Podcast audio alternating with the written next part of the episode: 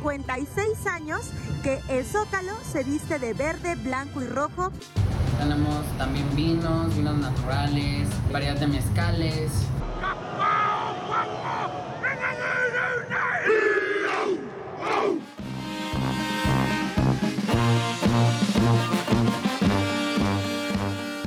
Buenas noches, bienvenidos a Calle 11, este programa suyo, adverso a cualquier tipo de desilusión.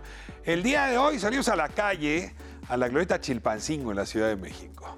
Ahí está Dong Song Shop, que es quizá la catedral más importante que hay en el país para objetos, música, souvenirs, en fin, del K-pop.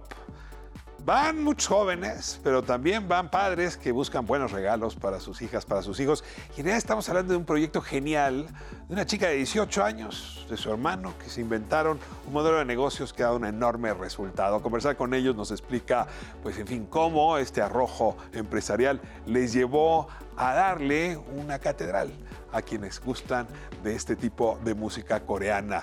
Tengo también hoy en estudio a quien ganó el premio Pulitzer de ficción 2022, Joshua Cohen, una novela que se llama Los Netanyahus es decir, de la vida de la familia Netanyahu, el, el, líder de Israel en este momento. Sobre todo de su padre, fue un estudioso de la Santa Inquisición, de la Inquisición española.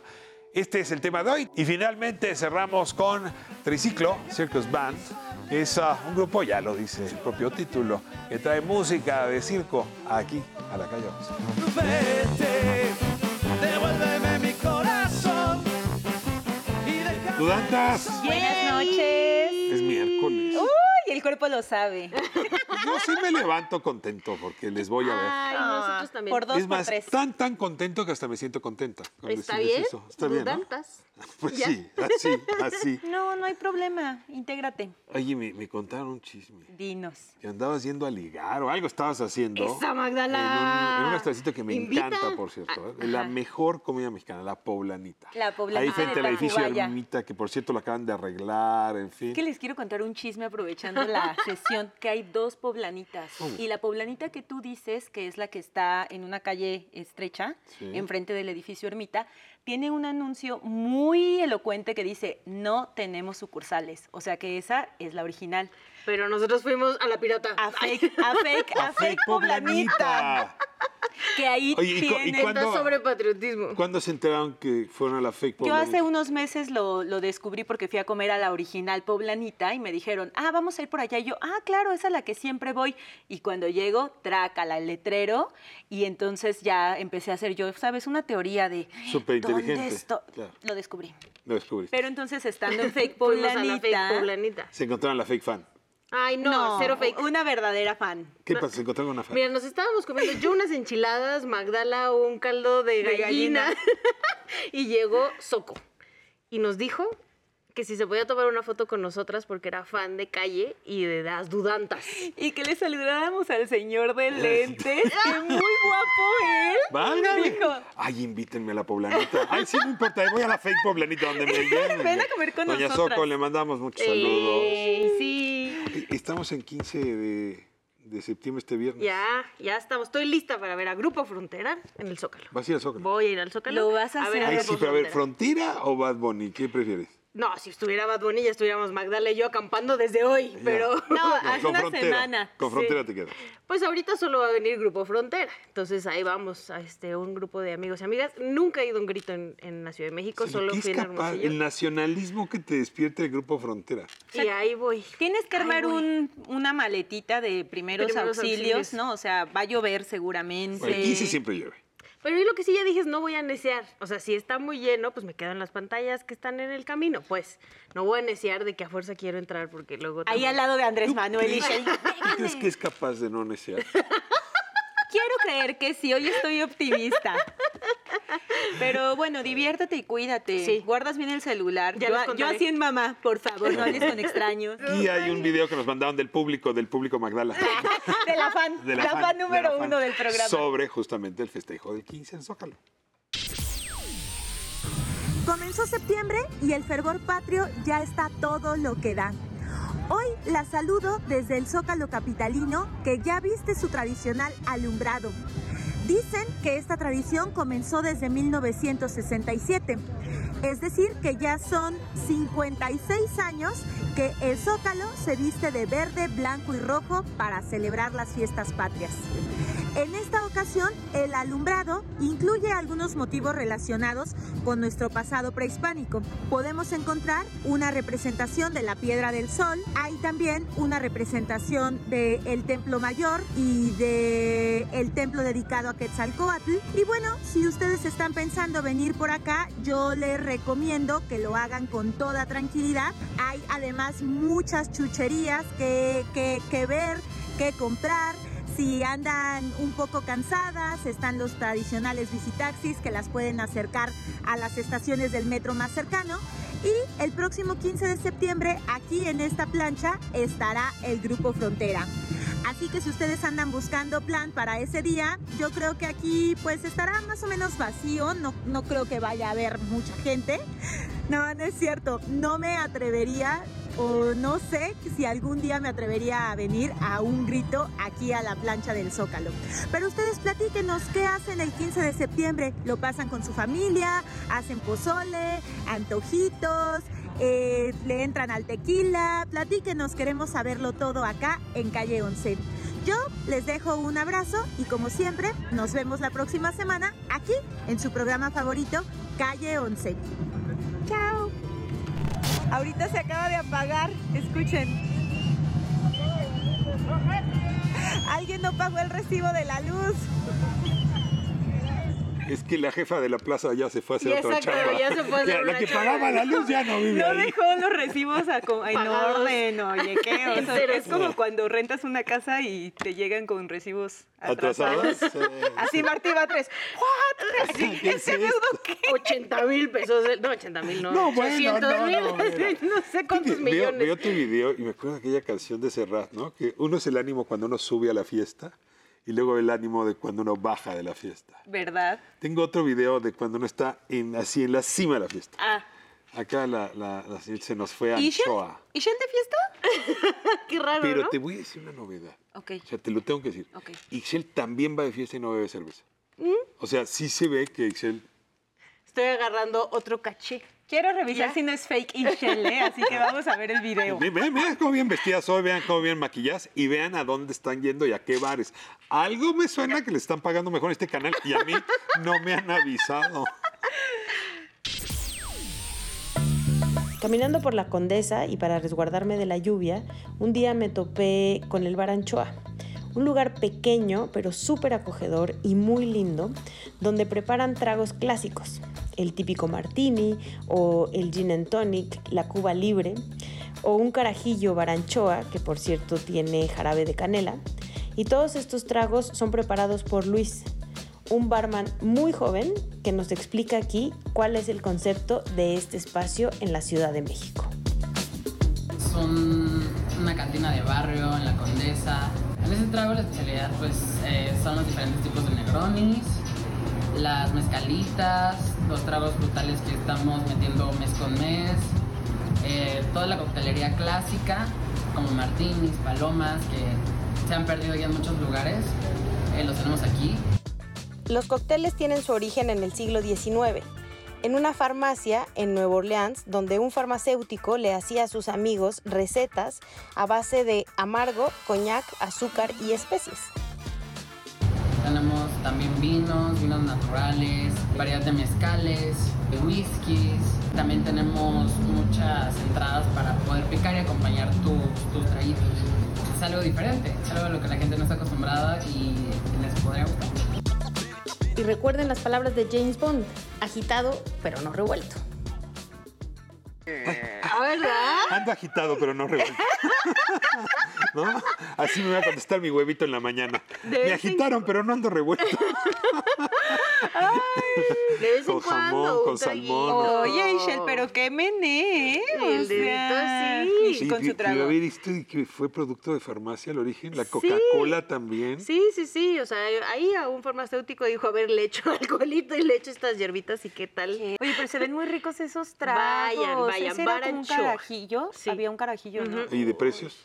Está muy bien de precios. Muy, ¿Sí? muy bien. O sí. sea, muy bien alto, muy bien No, bajo. o sea, para hacer cócteles, la verdad, y la zona, que es la Condesa, están súper bien. Bueno, Guau. bar anchoa, pues vamos a ver. Tiene anchoas, espero. sí, también. Y bueno, mira, aquí tenemos un productor al quien, a quien le encantan cosas que a nosotros no mucho. El otro día dijo que lo amargo, que él así en la amargura es donde él se siente en su elemento. Ok. Ahora que nos Por va a cierto, te sustituyó y tenemos que Lo decirte vi, lo vi, bien, ¿eh? lo vi, lo O vi, sea, lo sí vi, tiene muy el toque. bien. Sí, sí el tiene el toque, Sí, tiene yo pensé que nada El más era el rapidín lo suyo, pero también Pero puede hablar no. despacio. ¿eh? Muy bien. Sí, sí, sí, lo vi. Bueno, pues por su culpa vamos a hablar de rugby nosotras dos. con ustedes dos, porque yo de rugby no sé nada. Y nos mandaron este video. Perdónenme la ignorancia. Uno tiene partes del disco duro absolutamente vacías. Esto también tiene su, lado didáctico, ¿no? Entonces vamos a Ah, aprender vamos a un poco. aprender. A todos le ves lo bueno. Está bien, a ver, veamos el video y ahorita discutimos.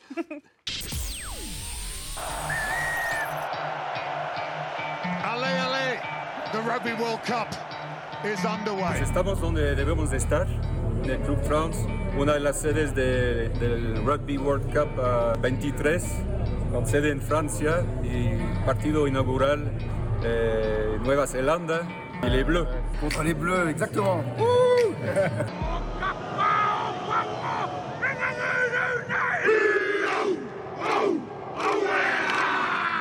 Es un deporte fabuloso, un deporte de equipo, realmente. De bestias. Sí. Sí, tú no puedes jugar solo. por caballeros. Por caballeros, exactamente. Sí, muchos valores, es hermandad, es apoyo. No puedes jugar, la verdad, sin tu equipo no eres nadie. Pasas hacia atrás y las patadas pueden, pueden ser hacia adelante también. 15 jugadores, todos con una, una función muy específica. Y como decía Román, es un trabajo de equipo por excelencia. Back from Malfarka. Kick pass for Peno. Peno reels it in. Son dos tiempos, hay un tiempo que es muy importante en el rugby que se llama el tercer tiempo, que es precisamente la fraternidad que se, que se hace entre, entre todos los aficionados y los diferentes equipos.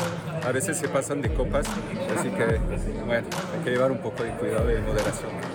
Pero muy divertido el tercer partido, el tercer tiempo, ¿verdad? Magnífico. Magnífico. El último tiempo es lo mejor. Ahorita lo vamos a festejar. And again here. And look who's just going to dig it in behind. Melvin Chamonix chasing. Chamonix! Es oficial, lo que más me gusta del rugby es cómo lo narran en inglés de Inglaterra. Ay, sí, Sí, me encanta el lindo, inglés ¿no? de Inglaterra. Le narren lo que narren, te hablen en un bar, lo que sea. Anda de puede- ligue, ¿eh? se Anda puede- de ligue. Te, te siento Que peligrosa, más de uno ¿eh? se cuide. Oye, ¿sabes en qué año empezaron a hacer estas tablas que vimos ahorita donde se pegan así? ¿no? No, tú. O sea, todos los jugadores de rugby hacen esas Sí, coreo- sí, sí. coreografías. No Pero sé mí, si quiere mi, que mi le cabeza empezó a girar. Dije, ¿Qué? un día me gustaría ver a estos jugadores de rugby bailando K-pop. ¿Te los imaginas? Ay, Estaría genial, ¿no? sí. Oye, va a venir Twice, por cierto, hablando de K-pop. Yo ¿eh? justo estaba Les tengo, pensando. les tengo pronto un calle con ese tema. No, ya ok, estamos en. K-pop. Mira cómo se van fusionando Oye, los temas que se... presión y presión. Ya nos vamos. Ya nos tenemos que ir a calle. No. Me encanta verles. Excelente, Soco. Soco, muchas gracias. Adiós, Nos vemos en la pobladita fake un día de estos.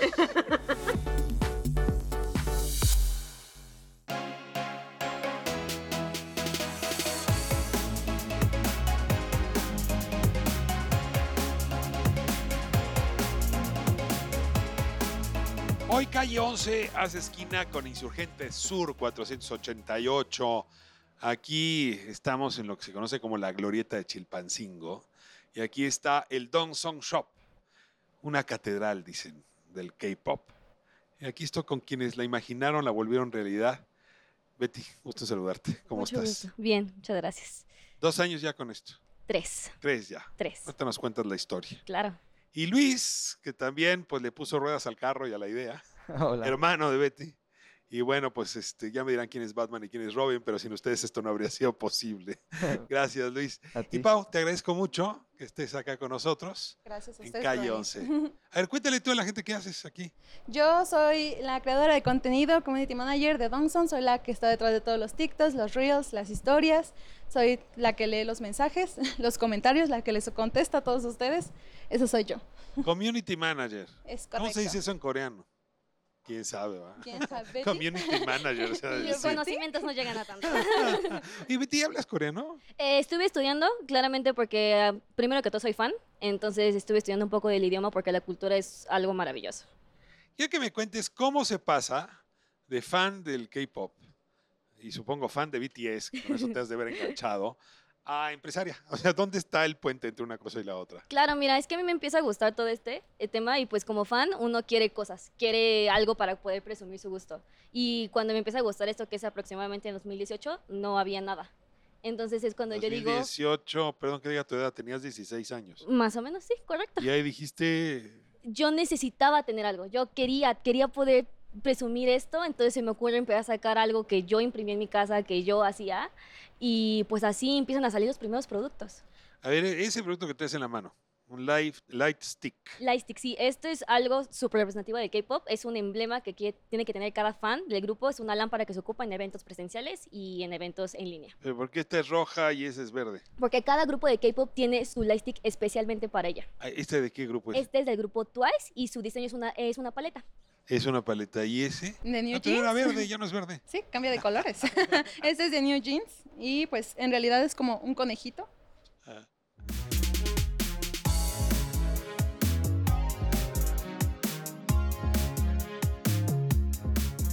A ver, Luis, tú estás trabajando para una empresa de electrodomésticos, estás haciendo home office, tú tienes, tenías entonces 28, No, tenía como 25 años, yo 25. creo. Llega sí. tu hermana, bueno, tu hermanita, ¿no? De 16, te Sí. dice, tengo una gran idea de negocios, ¿qué hacemos?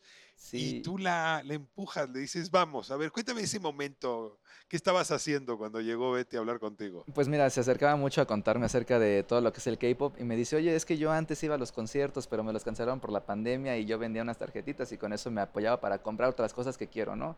Este, entonces, eh, quiero seguirlo haciendo, pero no sé cómo. Y como yo llevaba todo lo de e-commerce en la empresa donde trabajaba, le dije, pues sí, vamos a hacerlo, pero bien estructurado, ¿no? Hay que darle una forma, hay que darle un, este, una razón de ser para pues que sea algo que tenga planes de crecimiento y no solamente sea algo que le dediques un tiempo y lo hagas por un ratito. Ahora, leí por ahí, Betty, que el tema de fondo eran las tranzas. O sea, te comprabas, no sé, unas memorias, un disco, un DVD, ¿no? Alguno de los coleccionables y no te llegaban y se embolsaban tu dinero y que dijiste, a ver, yo quiero un negocio honesto para los fans honestos. Claro, creo que fue la primera idea, la cual, cual se planteó esto, que fuera un lugar seguro en el cual tú sabes que te va a llegar tus productos, porque esto no, esto no es barato. O sea, realmente es, es, no es un producto barato, no es algo que te cueste poco, pero obviamente tú tienes que tener la seguridad de que estás comprando algo donde sabes que te va a llegar bien, en buen estado y que es original. Entonces es algo fundamental que Dongson tiene como primer principio. A ver, Dong Song, ¿qué quiere decir, Luis? Este, salió como la idea de que Dong significa distrito y Song canción, entonces quisimos hacerlo como si fuera a darse a entender el distrito de las canciones, ¿no? Dong es distrito en coreano, coreano. Song obviamente es en inglés Y haciendo un juego de y palabras. haciendo un juego de palabras. Y es pegajoso, ¿ah? Sí, bueno, afortunadamente creo que la gente lo ha adoptado bien y, y lo ubica, ¿no? A lo mejor todavía como con algún error en la ortografía, pero de que llegas a nosotros, llegas a nosotros en Google. A ver, va, a- eso es lo que te quería preguntar ahora, Pau.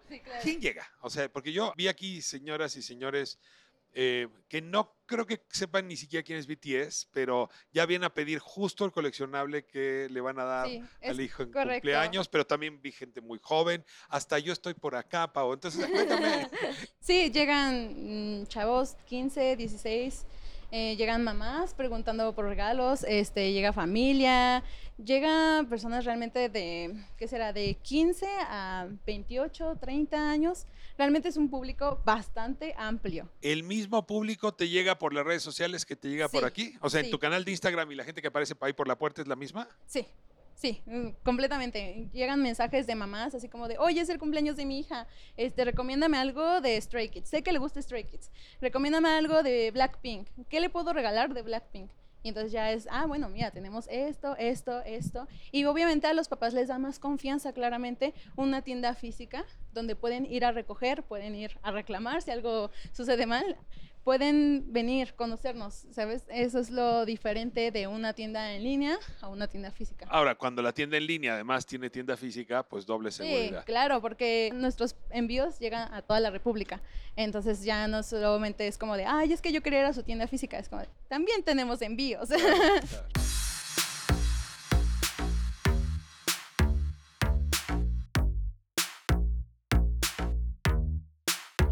A ver, vamos a, que me expliques algo.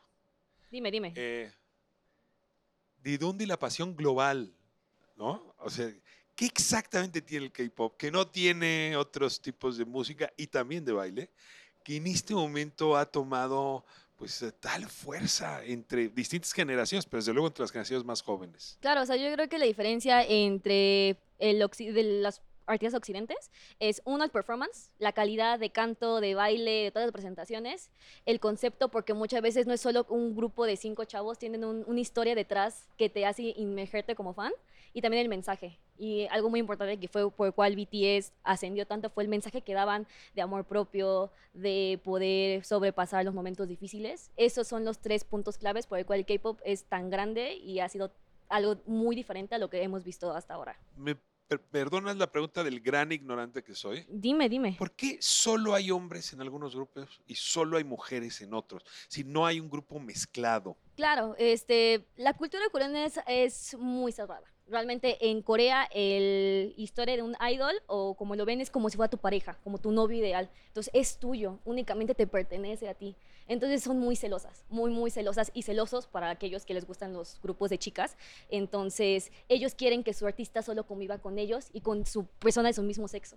O sea, ¿me estás diciendo que alguno de los ah, integrantes de BTS no puede tener novia pública?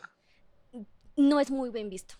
No, uno nunca sabe, puede que tengan novia, puede que han tenido hasta estén casados, pero No se no, sabe. no se sabe. Y realmente no les conviene porque públicamente es muy mal visto en Corea. Internacionalmente es súper mega aceptado, la verdad, increíble, imagínate. Pero en Corea, no, no, Se ha vuelto no, una no. experta en cultura coreana. Va a ser nuestra embajadora en Corea un día de estos.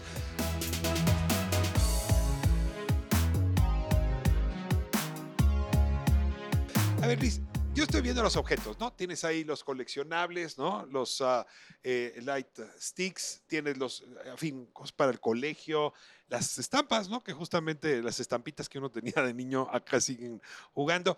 Pero necesitas garantizar el producto y ahí es donde entras tú, ¿no? O sea, supongo que es como, la, como el plomero del negocio, que la tubería jale, que llegue el producto, que sea con garantía, en fin. ¿Cómo montaste esa parte? Pues mira, creo que como lo mencionamos hace rato, algo del, el- alma que es el negocio es la seguridad y la tranquilidad de que estás comprando algo original, de que estás comprando y que te lleves una satisfacción de comprar con nosotros.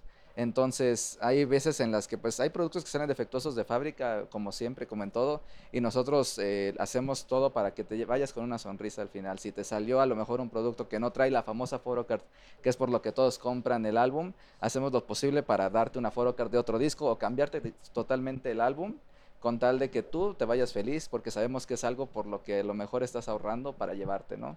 Entonces también nuestra selección de proveedores pues es este, un poco minuciosa en ese sentido. Buscamos también tener una variedad amplia, buscamos pues la verdad estar al, al- al pendiente de lo que el público está, necesita y busca, pues para no estar desactualizados y que siempre que vengas aquí encuentres lo que buscas. A ver, Pau, va para allá. El- tu producto estrella, ¿cuál es? Mm. Producto, yo creo que sí son las light sticks. O sea, Es lo que más se vende. Ajá, más, más, más. Y por O ejemplo, sea, de es un buen grupos, negocio que haya conciertos. Sí, no, sí, cañón. En O sea, octubre es este, ¿verdad? Sí, de New Jeans. New es Jeans. un festival. Y es ese el- se está vendiendo muchísimo. Sí. Como pan caliente también el que tiene Betty, que es de Twice. El, le- el concierto es hasta febrero y ya están comprando su lightstick. O sea, Ahora, estamos en un medio bien arcaico, la televisión. ¿Te acuerdas? Había una cosa que se llamaba televisión. Sí. ¿No? Tú vas a vender esto en TikTok o en Instagram. A ver, véndemelo, pero como si estuvieras en Instagram. ¿Qué, qué dices? ay, no lo sé. ah, ya la pandemia, ya la puse roja, roja.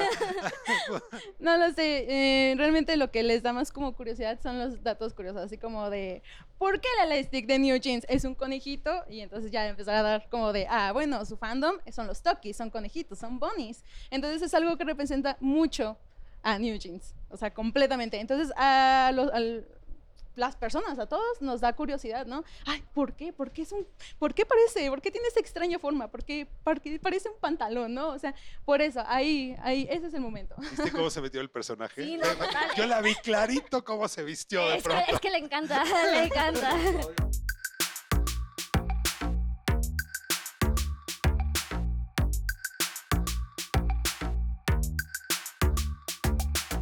A ver, sí, las canciones del mensaje, pues yo no sé coreano, pero lo que me llama mucho la atención son las coreografías. El Ujú. baile es preciso.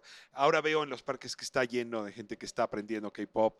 Este, cuéntame qué característica propia tiene el baile. Y también les quería preguntar si ustedes están interactuando también con esa otra forma de la expresión de K-pop, que es el cuerpo. Sí, claro, o sea, tú ves a los chavitos que bailan, pero no te creas, o sea, para ser un artista de K-pop tienen que entrenar años para perfeccionar esa danza. Entonces es algo que obviamente muchos fans quieren como replicar, entonces también se ponen ese objetivo de poder entrenar, de poder tener esa, esa disciplina, de poder bailar también. Y pues claramente yo siendo fan, estuve en mi cuarto bailando las canciones de mis grupos Dime una favoritos. cosa, sí, sí baila. Ah, y aparte, o sea, es- sí, no, Sí yo, yo- yo entraba al cuarto y la veía haciendo movimientos acá de invocación, de quién sabe qué. Mejor se iba. Y ya dejaba, mejor cerraba la presentación. Pero no, o sea, creo que lo padre justamente como mencionas es que todas las canciones tienen una coreografía. Y estamos aquí en la tienda y suena una canción y ves como todos, uno para allá, otra chava por acá, Empieza. empiezan a bailar lo mismo, ¿no? Entonces, está muy padre eso porque creo que aparte las incentiva a hacer otra cosa que está muy padre, que es la danza, ¿no? Yo el otro día pasé ahí en, el, en Río de Janeiro, en el Parque Río de Janeiro, y me puse tristísimo de verlos bailar. Dije, nunca voy a poder hacer ese paso. No, y luego son bailes complicadísimos que terminas sin aliento. O sea, con, con admiración. Betty, qué gran cosa han hecho aquí. Luis de Veraspa, muchísimas gracias. Muchísimas gracias. Felicidades y ya los veré organizando conciertos. Esto no va a ser más que claro que sí, y tienes tu asiento asegurado. Conste, desde Claro, ahorita me, claro. me dejas un papelito. Guárdalo aquí. ya cuando seas esa productora guárdalo. famosísima, te acuerdas de mí. claro que sí. Gracias, Betty. Gracias, Luis. Muchas Pau, gracias. Muchas Gracias a gracias. Dong Song Shop por esta oportunidad. Regresamos a estudio. Hablamos de K-pop, pero hay que seguir hablando porque es un fenómeno cultural que une al mundo. Sí, desde Corea, pero es impresionante cómo ha cerrado los lazos de toda una generación.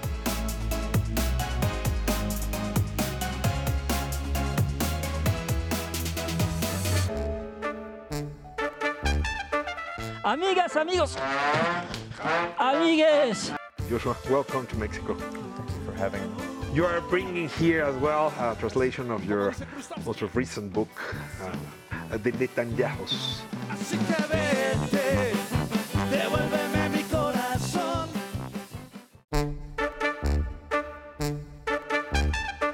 Amigas, amigos, amigues.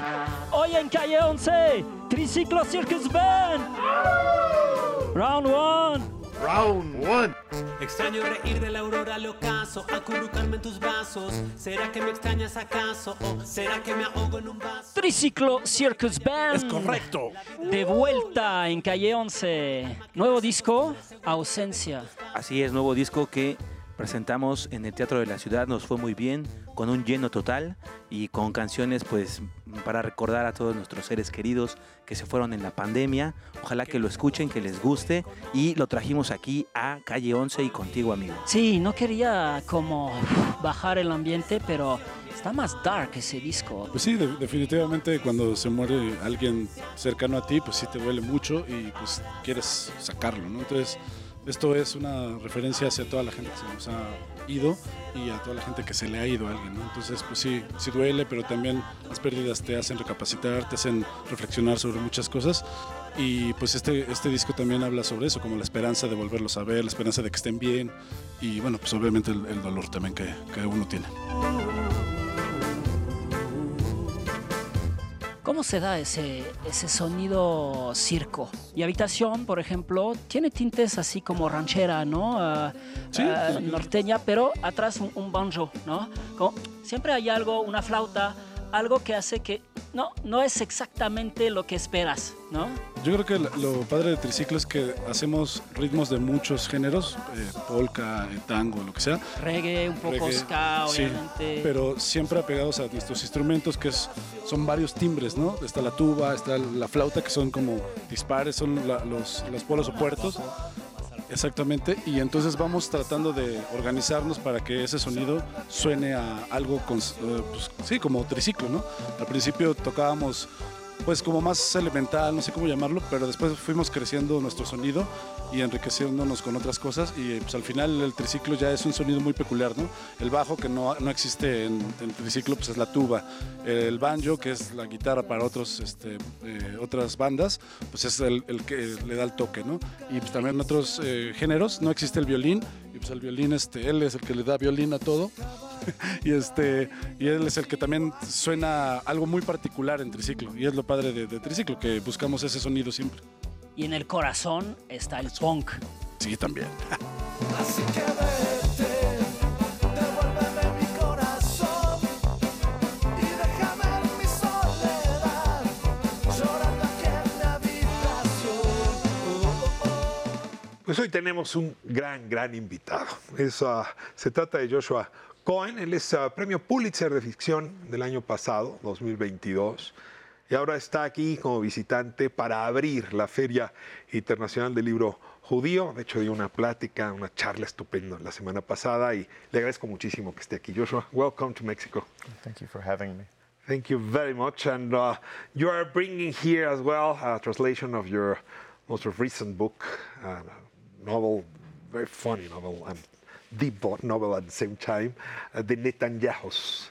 Um, maybe it's best if you tell the audience what exactly is the, uh, the idea behind this book. Well, I mean, the idea and the plot are different are different things. Uh, Okay. uh, I think you know the the uh, idea of the book was really that um, everyone knows that Benjamin Netanyahu, that Bibi Netanyahu, has an, an American side to his character, an American background. He has spent a lot of time in the United States, and uh, but but hardly anyone, you know, really knows why. What is the backstory of it? And this book is a novel that is based on, on a true story of how the Netanyahu family came to live in the United States and the influence, let's say, of the United States on the Netanyahu family. Um, and it concerns a visit made by uh, Bibi Netanyahu's father, Benzion Netanyahu, who is a historian, who was most uh, importantly a historian of the, um, the Iberian Inquisitions, the Spanish and Portuguese Inquisitions. And he, um, he essentially uh, had to be exiled, or some combination of exiled and self-exiled from um, from Palestine, uh, uh, pre-state Israel, and found himself looking for work as a professor in the United States. And the novel is the story of him going for a job interview uh, at a small college in upstate New York and meeting a, uh, another professor who has to be his host and bring him around. And, you know, as Netanyahu tends to do, he, you know, causes a situation. That happened in the 50s, last century. And uh, when you read the book, your book, you, you have the feeling that things has changed a lot since. But at the same time, you, being a very young writer, seems to know very well what felt the people from Jewish identity, Jewish identity in the 50s. That is a different thing. I, I want to know how how many lives do you know have lived to, to understand as well what happened with the Jewish identity at that time. Well, thank you. I, I, I, feel, uh, some days I feel pretty old. Um, I, I think that uh, from my position now, I think is actually easier to understand the period of 1950s than it would have been at any other time closer to it. The reason is, is because the 1950s um, uh, in, in, in, the Jewish world and the Jewish experience is a time when essentially most of the Jewish population of the world is undergoing a complete change. There is um, obviously the destruction of European Jewry um, with the Holocaust in the, in the 40s. Um, you have the founding of the State of Israel, which results in uh, a large number of Arab countries expelling their Jewish populations, and you have the founding of the modern State of Israel in 1948, um, and and everything that followed along from that, from the wars of the existential wars of, of, of Israel that lead through the 50s, and um, this is a period of time during which the very identity that you're mentioning is undergoing complete redefinitions right? Where it is being crystallized into an Israeli identity in Israel, where in the United States there are um, definite incentives to assimilation, right? And, um, and so I wanted to look at this period from the perspective of today, when we take for granted that Israel is a country that exists, where we take for granted in the United States that um, it's a country of many different ethnic backgrounds, and try to find the formative point or the point of, of, of birth of these, uh, uh, of these strains or ways of being. And so I, I, I tried to locate that um, in the 1950s. Let me change the subject. Um, the Spanish Inquisition is something that is uh, in the middle of the Mexican identity. I mean, the Dominicans and the Spanish Inquisition, it's hard to say what I'm going to say, but uh, founded the land where we are now. And you research, you, have done uh, research under this uh, Spanish Inquisition in order to uh, talk about uh, Netanyahu, but as well how this uh, event marked the, the history, the big history with, with uh, big H. Let me go to commercials and Mhm. we, we're going to be back in some minutes. Vamos a corte, regresamos en un momento.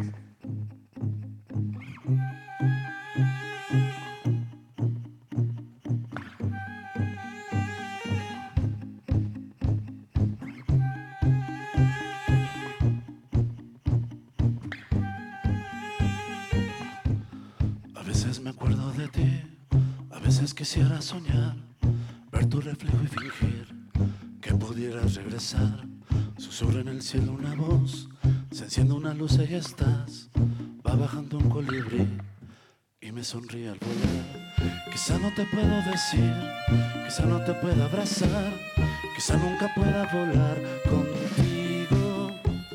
Quizá no te pueda decir, quizá no me pueda acercar, pero yo sé que estás conmigo.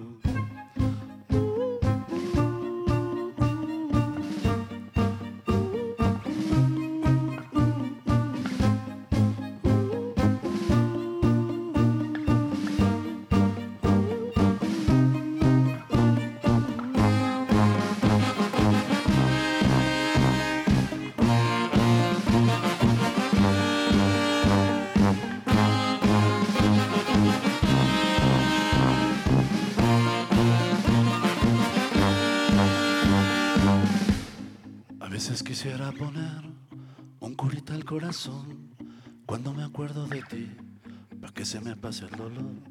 Susurro una voz otra vez y de repente ya estás. Aparece el colibrí, regresa mi felicidad. Quizá no te pueda seguir, quizá no te pueda acercar, quizá nunca pueda volar contigo. Quizá no me pueda decir, quizá no me pueda acercar, pero yo sé que estás conmigo.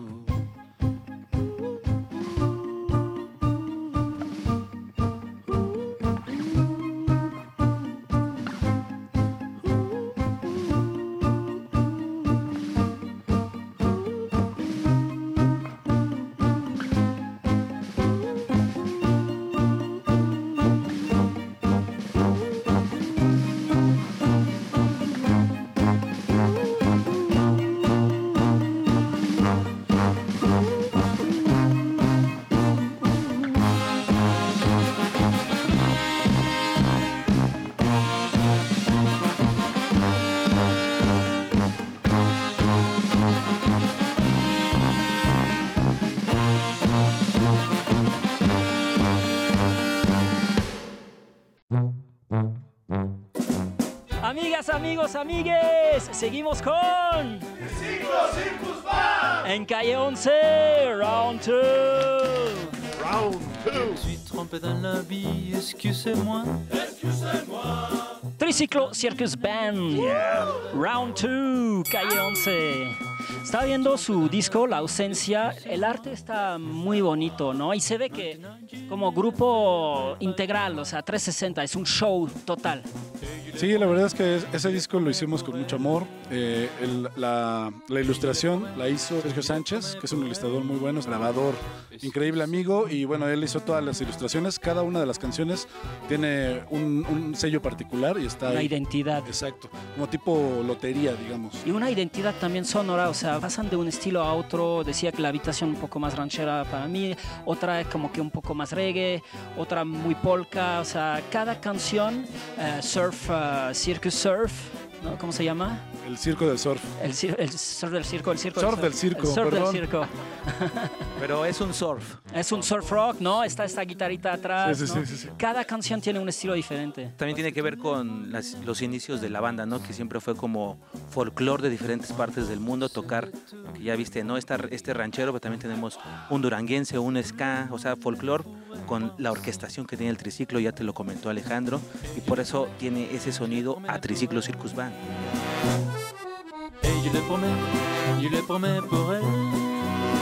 Excusez-moi. Ya colaboraron con ah, varias agrupaciones ah, prestigiadas, ¿no? Panteón Rococó, Illinois, trabajaron con Illinois, ¿no? Los amigos de Illinois los saludamos que estuvieron aquí en Calle 11. chido. En el, en el sector, ¿no? En el gremio, están conocidos y reconocidos. Pues yo creo que eso también se fue dando de un, como un aspecto un poquito paulatino. Primero fue eh, este Yayo de Patede fue el que participó en una canción que se llama Tango Coqueto.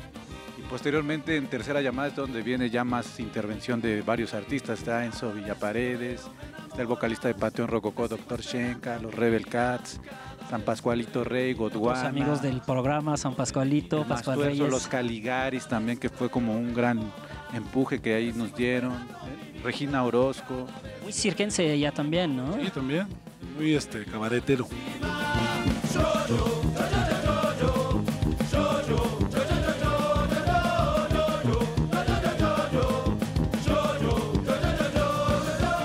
¿Qué viene? ¿Qué tienen en puerta? ¿Hay fechas? ¿Con dónde los podemos ver? Vamos a estar en un festival que se llama Viva el Ska Mexicano. Ahí vamos a andar, no sé si lo conozcas, promovido por Big Javi, el vocalista de Inspector. Es el 30 de septiembre en Xonacatlán, en Toluca. A ver si puedes acompañarnos, amigo. Y también te- pues digo, tenemos, tenemos más sorpresas para el resto de- del año. Y para el, año que viene, pues este, con Platillo y Bombo vamos a, a pre- a presentar los, el 15 aniversario de Triciclo. Estamos muy contentos por eso. Ya estamos también ya trabajando en ese material. Pues ahí los tienen los quinceañeros del Triciclo Circus Band. No se vayan.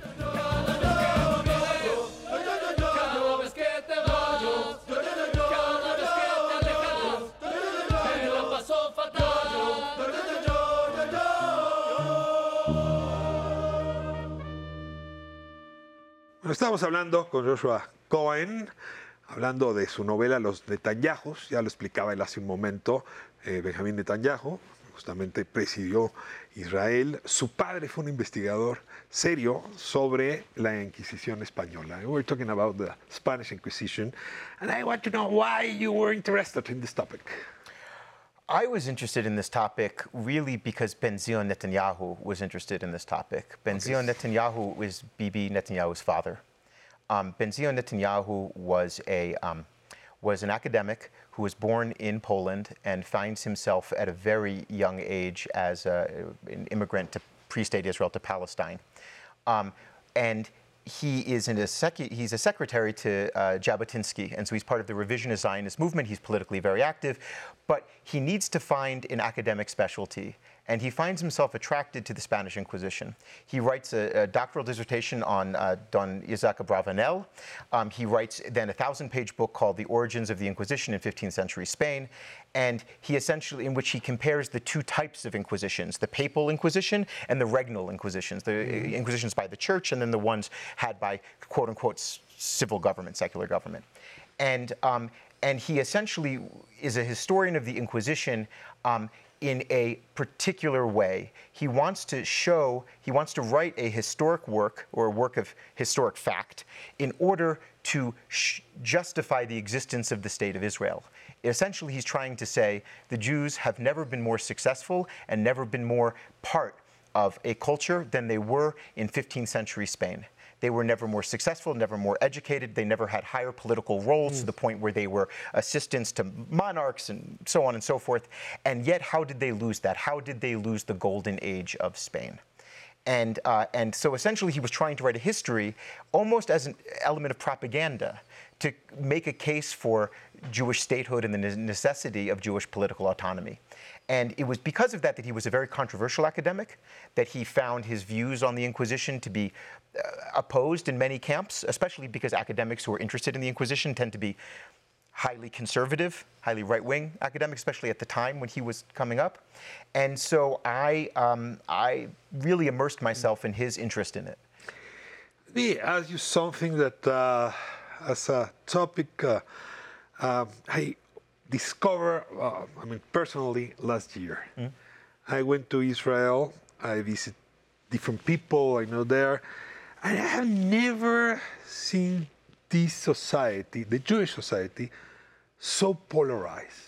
I mean, again, identity as a problem, but identity is in plural, and the difficulty that this identity can live together and in peace. What about actual Israel did you discover working with uh, all these uh, aspects of identity you were working on? Well, I mean, I've lived in, in Israel for years, and uh, and I'm, I'm married to an Israeli by birth. Uh, so you know, I, I my my views of it are um, somewhat from within the society, but also somewhat from without, right? Because I'm one of the Jews who live there who has uh, another passport, right? That's a fairly good passport. That's a U.S. passport, right? And that's not the same as, for example, uh, Jews who are leaving Ukraine, right? Who, who, who don't have another functional passport, or from the emigration generation of my grandparents, who the only passport they would have was would be an Israeli passport. I think that that w- the polarization that you're seeing in, in, in Israel is very much tied to Netanyahu, and it's very much tied to Netanyahu's ability to use ethnic differences in order to create friction that allows his political agenda to pass.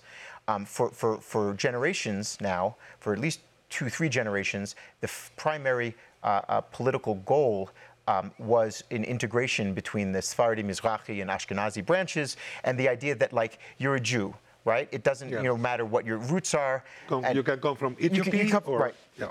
But it was really Netanyahu and Netanyahu's ability to create alliances with the religious parties that stoked ethnic tensions between these groups, and and it's a uh, you know it's a tragedy, you know. But it it's but it also is in, in in every way a sign of I think health within Israeli society that so far these differences have been overwhelmingly peaceful. I mean, I want to say I just was in Israel a couple weeks ago, and you know, you're in the street every Saturday after after Shabbat ends, and you're in the street with hundreds of thousands of people. No one is killed there. No one. Maybe when you have a, the same enemy, it's Yeah. easier to be together. Yeah. The last, very last question: Hmm? How did you solve? The two Netanyahus? Bibi I mentioned Hmm? because it seems to me that something that the father learned Hmm? couldn't give to his son, or Hmm? maybe I'm wrong. Well, I mean, the father was um, a member of a founding generation of, of, of the state of Israel that was extremely violent. Um, was and and extremely racist against um, Arab citizens uh, or Arab subjects of the British Crown and Palestinians who were subjected in the land. So much so that his father was essentially exiled, was kicked out of pre-state Palestine by the British right? Where they, they said you are, are too much of a malign influence. He was a he was an editorialist for the newspapers, and so when so he goes to the United States. Benzion Netanyahu, when he lives in the United States, is horribly frustrated because he thought that his appropriate role was to be one of the founding generations of one of the hmm. founding members of the generation of, of Israel. And so instead, he is on the sidelines, he's in the margins. So he raises his children, especially his second son, Bibi, with a sense of resentment, where it's the son's mission to complete what the father was unable to do. Zionist resent- resentment? Yeah, I think it was this idea of his father was supposed to be a, a leader in the early generation, and because his father couldn't be, Bibi had to be. Actually, Yoni had to be his elder brother, who was killed in 1976 during the raid on Antibi. And then after Yoni Netanyahu was killed, it's Bibi who then has the weight of parental expectation. Muchis- thank you very much. Muchísimas gracias oh, por estar aquí con nosotros y por participar pues, en esta Feria Internacional del Libro Judío. Sí, hay que decir que usted está hablando y escuchando a una de las grandes plumas jóvenes de la literatura mundial. Así es que le recomiendo que compre los Netanyahus y francamente no se pierda la literatura de Joshua Cohen. Thank you, Joshua. Thank, you very much. Vamos al segmento final de música y cerramos.